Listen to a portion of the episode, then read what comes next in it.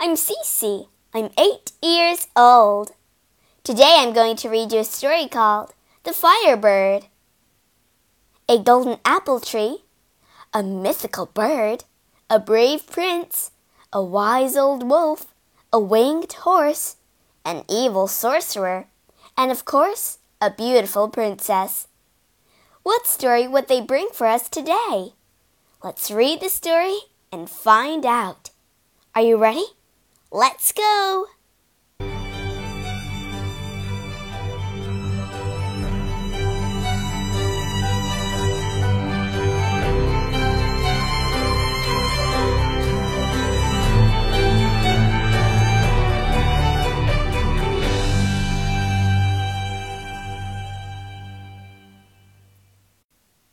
Chapter 1 The Apple Thief Long ago and far away, there lived a rich and powerful king.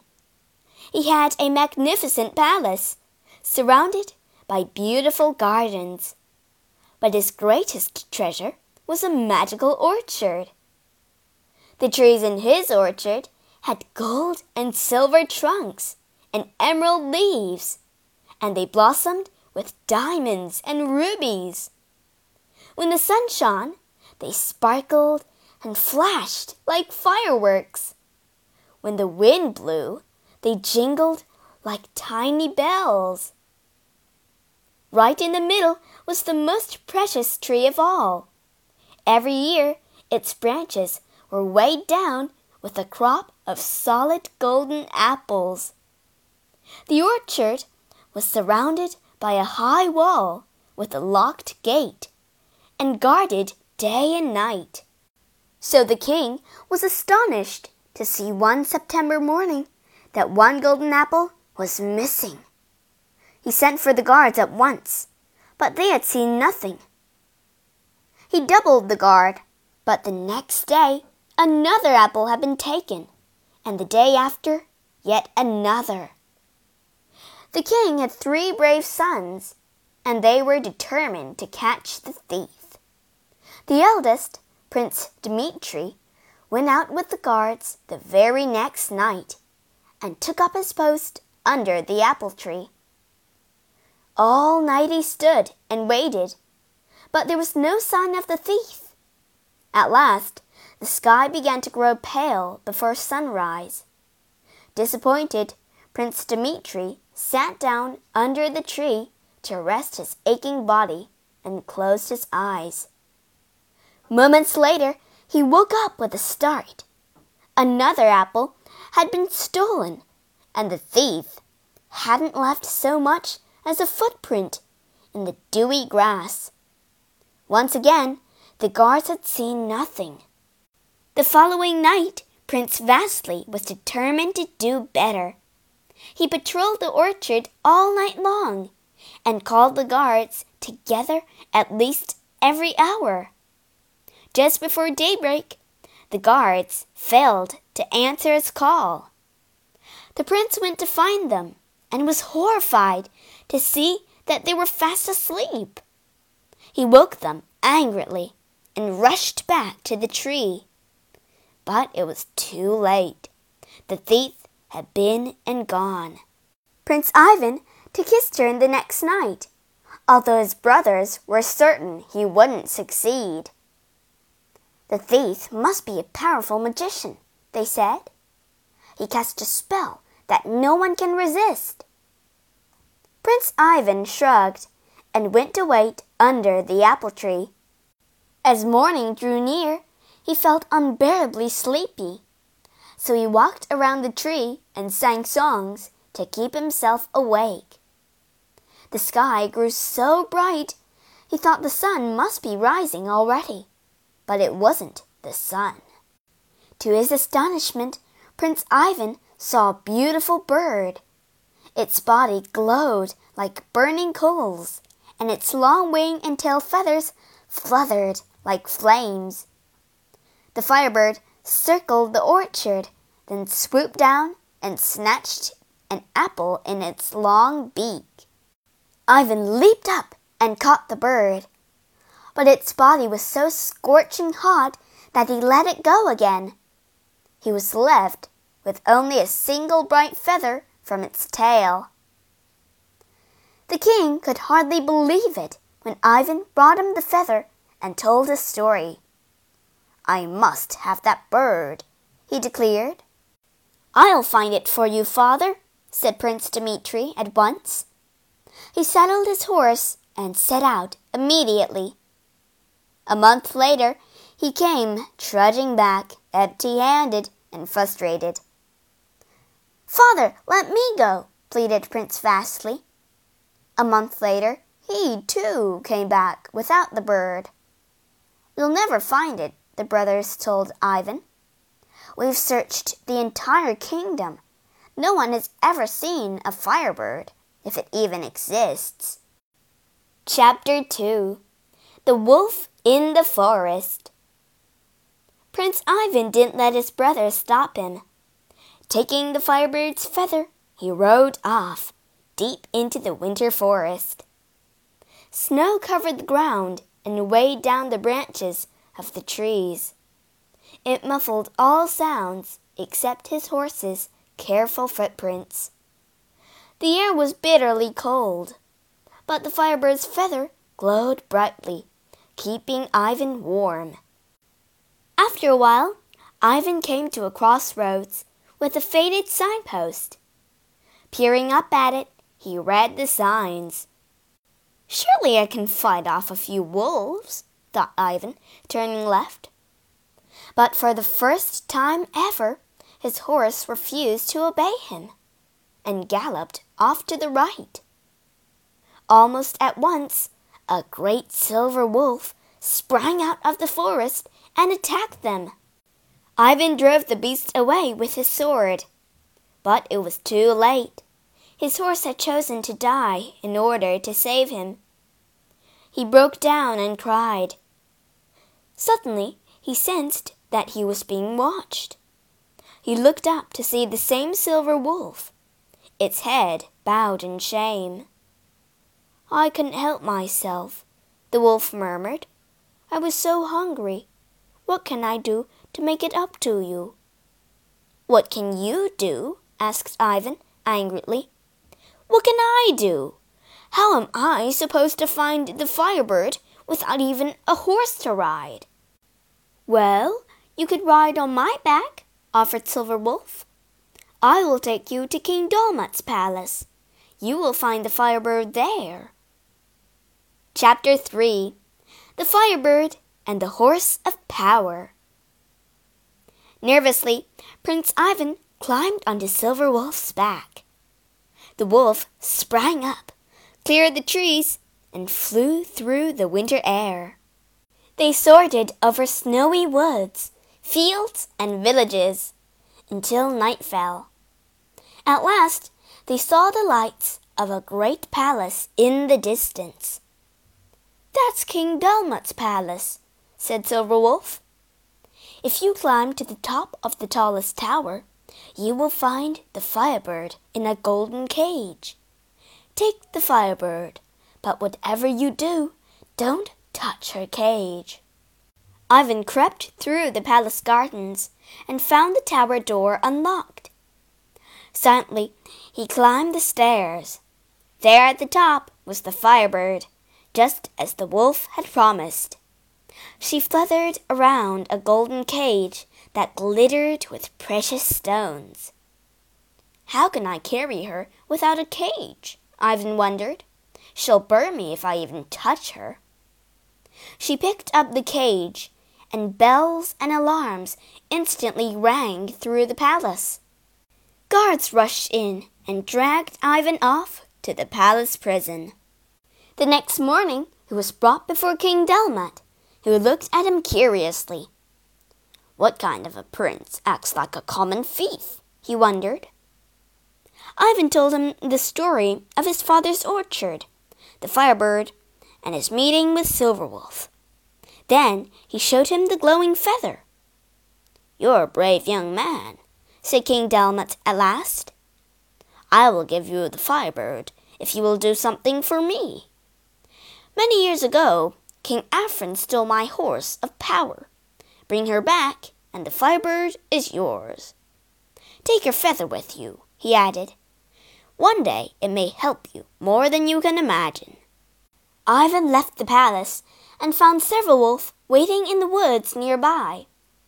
The wolf seemed to know exactly what he was going to say. King Afron's palace, is it? he asked. Climb on then. He leaped above the trees. They soared it over high mountains and icy oceans until night fell. At last, they saw the lights of another great palace. Look, they are the stables, said the wolf. You will find the horse of power in the very last stall. Bring the horse, but whatever you do, don't touch her bridle. Ivan crept across the palace courtyard and found the stable door unlocked. There in the last stall was the horse of power, just as the wolf had promised. She had a pretty white coat, golden wings, and a golden mane and tail. On the wall was a golden bridle covered with precious stones. Ivan remembered the wolf's words. But how can I lead her out of the stable without a bridle? he wondered. He tried to take down another, but his sleeve brushed the golden one. Bells and alarms rang out even louder than before. Guards rushed in and dragged Ivan off to prison. The next morning he was brought before King Afron, who looked at him curiously. What kind of a prince steals horses in the night? he wondered. Ivan told him the story of his father's orchard, the Firebird, Silverwolf, and King Dolmat. King Afron put his head in his hands. I wish I had your youth and your courage, he said. I will gladly give you the horse of power if you will do something for me. Many years ago, the demon, Koshchei, stole my only daughter. I know that he keeps her prisoners in his castle, but he is a very powerful sorcerer, and I have never been able to set her free. Bring back my daughter, and you shall have the horse with my blessing. Chapter 4 Koshchei the Deathless Prince Ivan left the palace and found Silverwolf in a ruined house nearby. For the first time, the wolf looked anxious. Koshchei's castle, is it? he asked. You'll need all your strength and courage there. Climb on. Silverwolf leaped into the sky, and they soared over teeming cities and dusty deserts. Finally, in the evening light, they saw the high dark walls of a castle. They landed on a mountain crag and watched the castle from a knot of fir trees. We must wait until Koshchei is asleep, Silverwolf advised. He will know we are here soon enough. After a while, Silverwolf said, Now! They leaped over the castle wall and landed in a garden filled with rose trees and statues. Twelve beautiful girls were dancing around a fountain and laughing. Startled to see Ivan, they stopped, and a gentle voice called, What is it? What's the matter? A princess came into the garden, even more beautiful than the girls. For a moment she looked overjoyed to see Ivan, then frightened. Go quickly, she insisted. If Koshchei finds you, he will turn you into stone, just like the others. Ivan looked more closely at the statues. With horror, he saw that they were all knights and princes. Many had their swords raised, stone frozen in rage and defiance. Then you must come with me, said Ivan. Silver Wolf and I have come to take you home. Koshchei is sleeping. Let's go now while we have the chance. Even as he spoke, the great door of the castle opened, and a hundred hideous creatures slipped out, shrieking and howling. Koshchei never sleeps, roared a voice, and the sorcerer himself appeared. Dressed in a long robe and scarlet coat, he towered above them all. Ivan drew his sword and rushed at him, slashing at the demons that leaped to defend their master. Silverwolf jumped from the shadows to help, snapping and snarling. Koshchei laughed. You can't kill me, little prince, he mocked. I have hidden my soul outside my body. I'm a thousand years old, and I'm Koshchei the Deathless. Look in the old tree stump, Silverwolf hissed at Ivan. You'll find a box hidden there. Run! But before Ivan could move, Koshchei raised his arms. Ivan felt a terrible numbness in his legs. The princess screamed. Ivan was turning to stone. Chapter 5 The End of Koshchei A gust of wind billowed under Prince Ivan's cloak. The firebird's feather fluttered out, brushing his strong feet. Warmth and feeling came back to his legs. He spotted the tree stump and raced over to it, while Silverwolf leaped at Koshchei's face. Taken by surprise, the sorcerer struggled to defend himself. His creatures whirled helplessly around the fighting pair, like dead leaves in a December storm. Meanwhile, Ivan reached inside the tree stump and found something hard edged and heavy. He pulled out an iron bound box and opened it to find a gleaming golden egg. Koshchei suddenly saw what the prince had unearthed. His shriek of horror filled the sky. Ivan squeezed the egg, and Koshchei doubled up in pain. Then Ivan tossed the egg from one hand to the other. Koshchei was flung right across the garden, and Silverwolf fell to the ground. Don't destroy it, Koshchei screamed. Take whatever you want. But Ivan raised the egg high and threw it to the ground, where it smashed into pieces a wisp of smoke rose from the fragments, and the sorcerer was gone. For a moment there was silence. Then Ivan and the princess heard a sound like ice cracking, and the murmuring of strange voices. All around the garden, the statues were coming back to life. They exclaimed in amazement, carefully stretching their stiff limbs. Ivan rushed anxiously to where Silverwolf was lying, but the wise old beast scrambled to his feet unhurt. Then the air shivered. With a great roar, the castle crashed and crumbled to the ground. When the dust cleared around the garden, Ivan was amazed to see no trace of the castle. Instead, there was a glittering city he heard the sound of cheering, louder and louder, as the city folk rushed to welcome and thank him.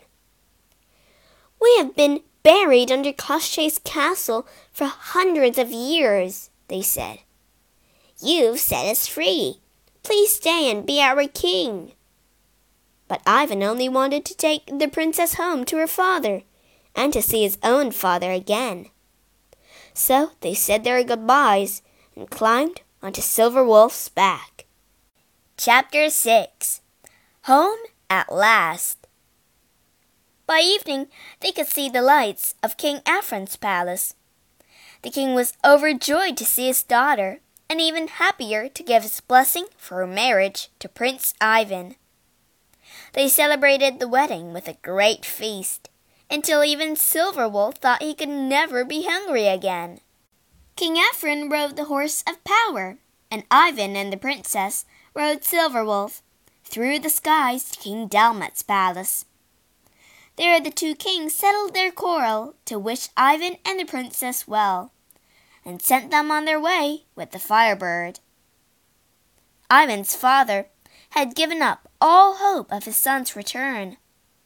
Imagine his joy to see Ivan not only alive and well, but happily married to a beautiful wife. And the firebird? I was wrong, said the king. No one should try to own a bird like that. I shall set her free. She may come to the orchard and eat my apples whenever she likes. And so she did. Every time the Firebird visited the orchard, she took an apple and scattered the seed somewhere else. In time, another apple tree would grow.